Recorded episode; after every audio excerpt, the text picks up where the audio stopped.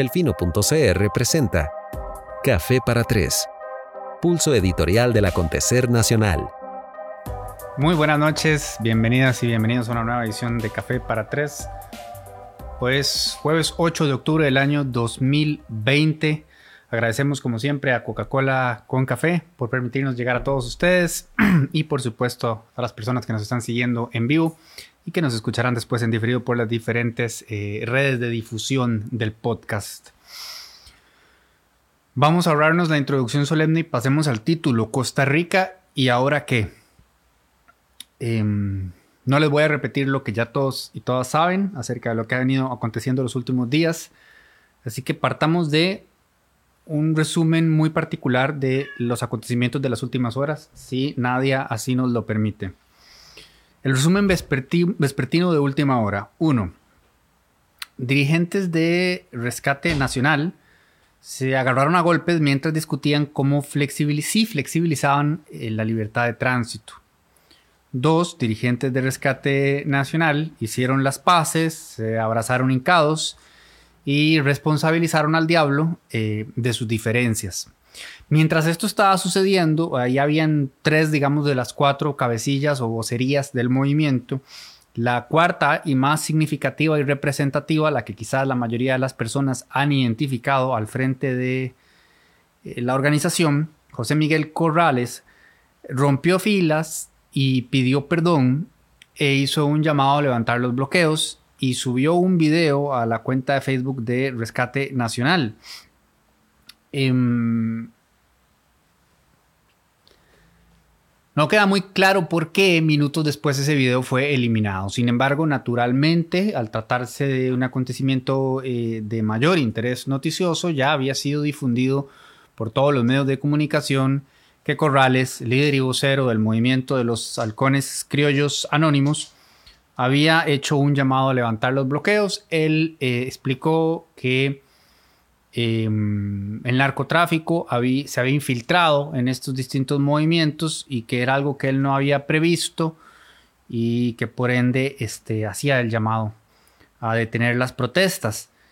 Eh, minutos después, este, otra de las personas que está al frente, el señor Célimo, anunció que las protestas iban a seguir. Conversó con el semanario Universidad y dijo que era una ofensa decir que el movimiento había sido infiltrado por el narco, que no, que es un movimiento sano, que no ha pasado nada y que le duele mucho lo de don José Miguel, pero él no va a echar para atrás. Aquí no se levanta nada, voy hasta el final, dijo. También dijo que el anuncio lo tomó por sorpresa, lo cual Valga la redundancia, no resulta sorprendente porque como les digo, José Miguel lo hizo como por su cuenta, mientras los otros primeros se peleaban en vía pública y luego se abrazaban en vía pública en caos. O sea, había claramente una falta de comunicación entre las diferentes jefaturas del movimiento. Entonces dijo que sí, que lo tomó por sorpresa el anuncio, pero que no cambia nada. Él considera que el anuncio de José Miguel Corrales es una bofetada al movimiento social y que aunque don José Miguel lo quiere como un segundo padre, no queda más que decirle muchas gracias, pero este movimiento no se entrega. Así que esos son los últimos acontecimientos de las, más recientes horas de hoy jueves 8 de octubre, em, que nos dejan claro que por lo menos al momento los movimientos que han tenido este, cerradas varias vías a, a lo largo y ancho del país, todo parece indicar, continuarán todavía el día de mañana. Habiendo dicho eso, pasemos eh, a la segunda parte, digamos, del, programa de hoy. Un, un tuit de Cristian Cambronero que quiero utilizar como punto de partida, que publicó minutos atrás y dice, los problemas de Costa Rica son infinitamente más grandes que la carísima idiotez de Corrales. Hay que pensionarlo del debate público de una vez y concentrarse en avanzar. Corrales está fuera, pero el gobierno sigue perdido. El diálogo no tiene, no tiene forma y la ruta no está clara. Yo coincido plenamente con lo que dice eh, don Cristian. Y me parece que ese es el punto de partida. Eh, es evidente que el diálogo no tiene forma, es evidente que no hay una ruta clara, es evidente que carecemos de liderazgo, etcétera, etcétera, etcétera. Pero estamos como viendo el eclipse que no termina nunca y señalando y diciendo lo obvio y no terminamos de encontrar respuestas, caminos y soluciones. Yo diría que lo primero es asumir, entender y aceptar que, número uno, la culpa de este desastre es compartida y de larga data. Y no solamente de los ejecutivos, también nos ha fallado y consistentemente y desde hace mucho tiempo el Poder Legislativo e inclusive el Poder Judicial. La ineficiencia con la que se ha manejado este país y la impunidad de quienes más daño le han hecho nos ha cortado las piernas y nos ha minado el ánimo. La gente tiene todo el derecho a estar frustrada y a estar harta. Una y otra vez en este país no se sientan responsabilidades. Estamos caracterizados por la inoperancia, además.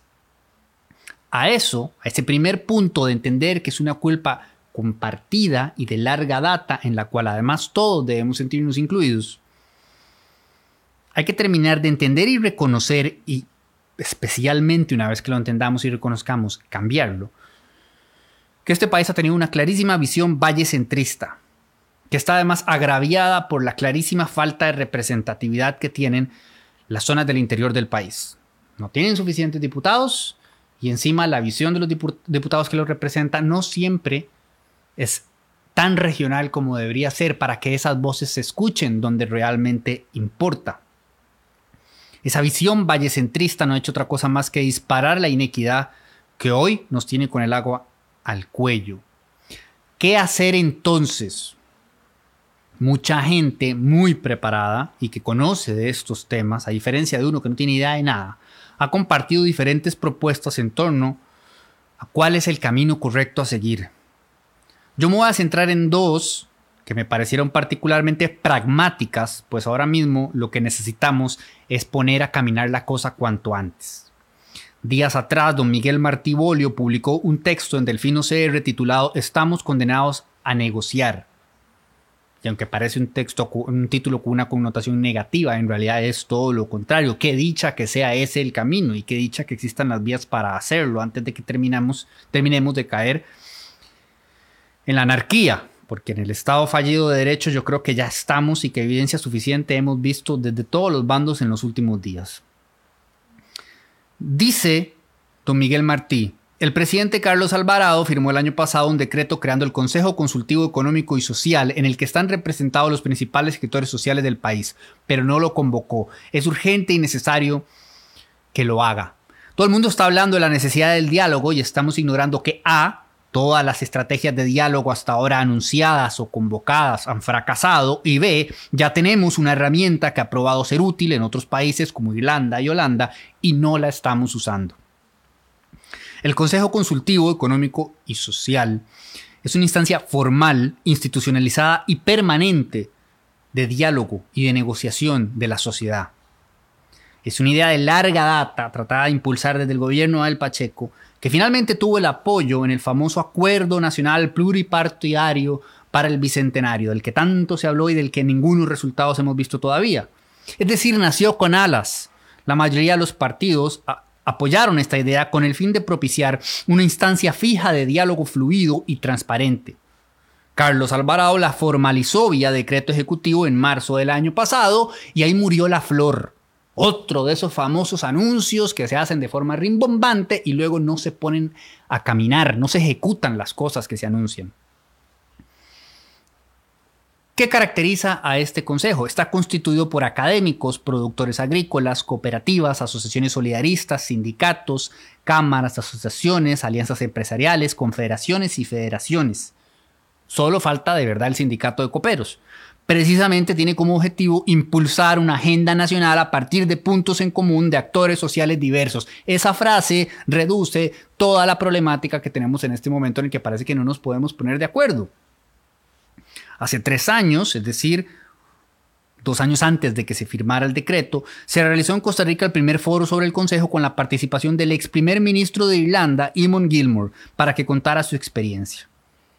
Un año después se celebró el segundo foro en el cual participó Veronique Timmerhuis, secretaria general del Consejo Económico y Social de Holanda, el cual existe desde 1950 Cito aquí al diario La Nación, Timmerhuis comentó que han practicado el diálogo social por muchos años y que actualmente tienen un gobierno de coalición de cuatro partidos y han alcanzado importantes logros económicos. No hace falta que indiquemos cuáles serán los importantes logros económicos de Holanda, todo un referente hacia dónde caminar. En marzo del año pasado, cuando se firmó el decreto, el entonces ministro de la presidencia, el número uno de 100 mil, que parece que van a este, desfilar por ahí, don Rodolfo Pisa, dijo, ahora lo que se viene es la consolidación y el inicio de un proceso de diálogo social que le permita a la sociedad y al Estado consultar a la sociedad civil y deliberar sobre los grandes temas nacionales. Hace año y medio estábamos hablando de una solución que era la que íbamos a necesitar en este momento y que nadie está abordando, de la que nadie está hablando. Ya está, ahí se anunció, nada pasó. ¿Por qué no llegó a suceder nada? ¿Por qué seguimos anunciando cosas que nunca suceden? Ahí está la herramienta, la herramienta existe. Se logró un gran acuerdo de consenso en torno a su funcionalidad, o sea, el primer insólito ya lo logramos, se superó. Se trajo incluso a la mejor gente del extranjero, desde Europa, para que nos viniera a explicar cómo aprovecharla y cómo esa herramienta había logrado sacar a países que estuvieron con el agua al cuello, como Irlanda, de las peores de las crisis, para ponerlos a caminar. ¿Por qué la dejamos votada entonces? Mi teoría, y esto es a título personal y particular, es que tal vez el presidente que parece estar enfrascado en siempre quedar bien con todo el mundo, no entendiendo que lo que está logrando es precisamente lo contrario, teme que la conformación del Consejo no sea la óptima. Paso a leerles entonces, y cuando digo no sea la óptima, que, que a Alvarado le dé miedo que le reclamen que están aquellos o que no están los otros. Así que paso a leerles la conformación actual del Consejo según el decreto que firmó el presidente un representante de presidencia de la República, el ministro o viceministro de la presidencia, el ministro o viceministro de Planificación Nacional y Política Económica, dos representantes del sector cooperativista, dos representantes de asociaciones solidaristas, dos representantes de los sindicatos confederados, dos representantes de un sindicato no confederado, tres representantes de la Unión costarricense de cámaras y asociaciones del sector empresarial privado, la OCAEP, un representante de Cadexco, un representante de la Canaes, un representante de la AED, un representante de Horizonte Positivo, un representante del CPC, un representante de la Asociación de Consumidores, un representante de la Federación de Organizaciones Sociales de Costa Rica, un representante de la Asociación Unidad de Rectores de las Universidades Privadas de Costa Rica, un representante del Consejo Nacional de Rectores, dos representantes de la Asociación Nacional de Agricultores, un representante de la Confederación Nacional de Asociaciones de Desarrollo, un representante representante de la Unión Nacional de Gobiernos Locales y un representante de la Asociación Nacional de Alcaldías e Intendencias. ¿Es el inconveniente que falta o sobra gente? Podría serlo. Yo mismo leer esta lista rápidamente me parece que todavía falta cierta representación y que podría sobrar alguna otra. Pues eso no tiene que ser un problema. Al ser un decreto ejecutivo, el mismo presidente puede anularlo y emitir uno nuevo si considera que la conformación actual no es la ideal. Pero ya tiene la solución al problema país que enfrentamos en este momento ahí mismo en su escritorio. Lo que me lleva entonces a la propuesta clara, puntual, concisa y práctica de don José, María Figueres, a quien por cierto invité hoy al programa, pero me dejó en visto. No será ni la primera ni la última vez que me suceda, mi querido Alejandro, allá en producción, a quien saludamos efusivamente. A ver, Chema, digámosle así, para que alguien brinque en los comentarios, señala que nos faltan tres cosas claves en Costa Rica. Uno, liderazgo. Dos, un plan. Y tres, un equipo para desarrollar ese plan. Yo coincido. Pero acá tenemos un camino funcional, que es el que les acabo de explicar.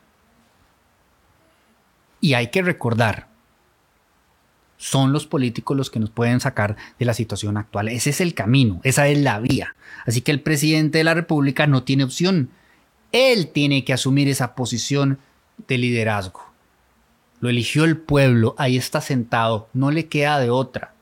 Y no es de recibo que se haya deteriorado tanto su imagen y su percepción de gobernabilidad frente a la ciudadanía que del todo la gente siente que hay una carencia absoluta de liderazgo. Él tiene que asumir esa posición, no le queda de otro porque ahí está. Y ese es el camino correcto en la vida de la institucionalidad. Ninguna de las sandeces, que algunos de los más irresponsables, porque recordemos que hay muchísimos matices en todo esto.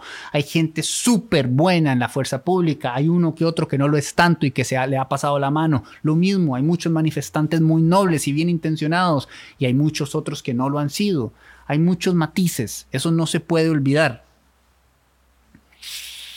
Como tampoco se puede olvidar que dentro de esos matices, como venía diciendo, hay gente esencialmente maligna e irresponsable que está siendo llamados a golpes de Estado. Eso no tiene ningún recibo en la discusión país, de, esta, de este país, de la democracia más estable de Latinoamérica. No me vengan con sandeces. Así que el que está ahí ahora es él. Y le corresponde entonces asumir ese liderazgo. Llenar así el punto número uno de los tres muy sencillos que señala don José María. No tiene un plan. Punto número dos. No importa. Bueno, no tiene un plan. Es evidente que no tiene un plan. Tenemos dos años pidiéndole el plan. No importa. Convoca al Consejo y dirige, en una posición de liderazgo, un diálogo abierto y transparente con un equipo de trabajo representativo de los diversos sectores, a partir del cual se pueda lograr un acuerdo de consenso para precisamente definir ese plan y elegir una dirección en torno a la cual avanzar y en la mejor de las condiciones y las circunstancias, porque hay representatividad. No le toca hacer lo que claramente no le gusta hacer, que es decidirlo él, sino que puede realmente escuchar al pueblo, que es de todas maneras lo que el pueblo le está pidiendo, pero escuchar a todos los sectores, no plegarse a uno solo o al otro. Ahí está la herramienta. Así que, punto dos, plan, ya tenemos cómo, cómo conformarlo. Ahí está. Lo que nos lleva entonces al último punto de don José María, el equipo de trabajo para implementar ese plan. Yo coincido con Figueres eh, Olsen. El gabinete Alvarado no ha logrado generar confianza. La situación nos está superando y el tiempo apremia. Si el presidente considera que su equipo de gobierno no está sacando la tarea, debe hacer de lado cualquier interés particular o cualquier visión partidaria o cualquier conflicto personal inclusive y convocar sin miedo a personas de diferentes partidos que tengan la preparación adecuada, la experiencia necesaria, el conocimiento oportuno y la voluntad plena de colaborar para ponerse a resolver esto cuanto antes. No importa, esto no hay espacio para especular. Si ese es el camino, que ese sea el camino pero no podemos seguir pateando la bola. No hay de otra. Todo el país tiene que ponerse la camiseta. Todo el país tiene que entender que vamos juntos hacia el guindo. Eso no está en discusión. Ya lo tenemos aquí. Estamos en el borde. No habrá sector social que no termine severamente golpeado, más de lo que ya estamos, si no encontramos un camino común que nos permita revertir la situación cuanto antes. Alternativas hay. Es hora de que el presidente agarre el toro por los cuernos y presente un plan para que empecemos a salir adelante con alguna dirección clara. Aquí, les aquí hoy le compartimos al presidente uno. Si tiene uno mejor, pues que dicha, que sea ese, pero que lo presente. No más reuniones simbólicas, no más patear la bola, no más selfies en el Congreso. Tenemos que actuar a la altura de las circunstancias ya mismo. Buenas noches a todas y a todos. Gracias por acompañarnos en una nueva edición de Café para Tres. Gracias a Coca-Cola con Café por permitirnos presentarles este espacio. Que esté muy bien. Nos vemos el jueves que viene a las 8.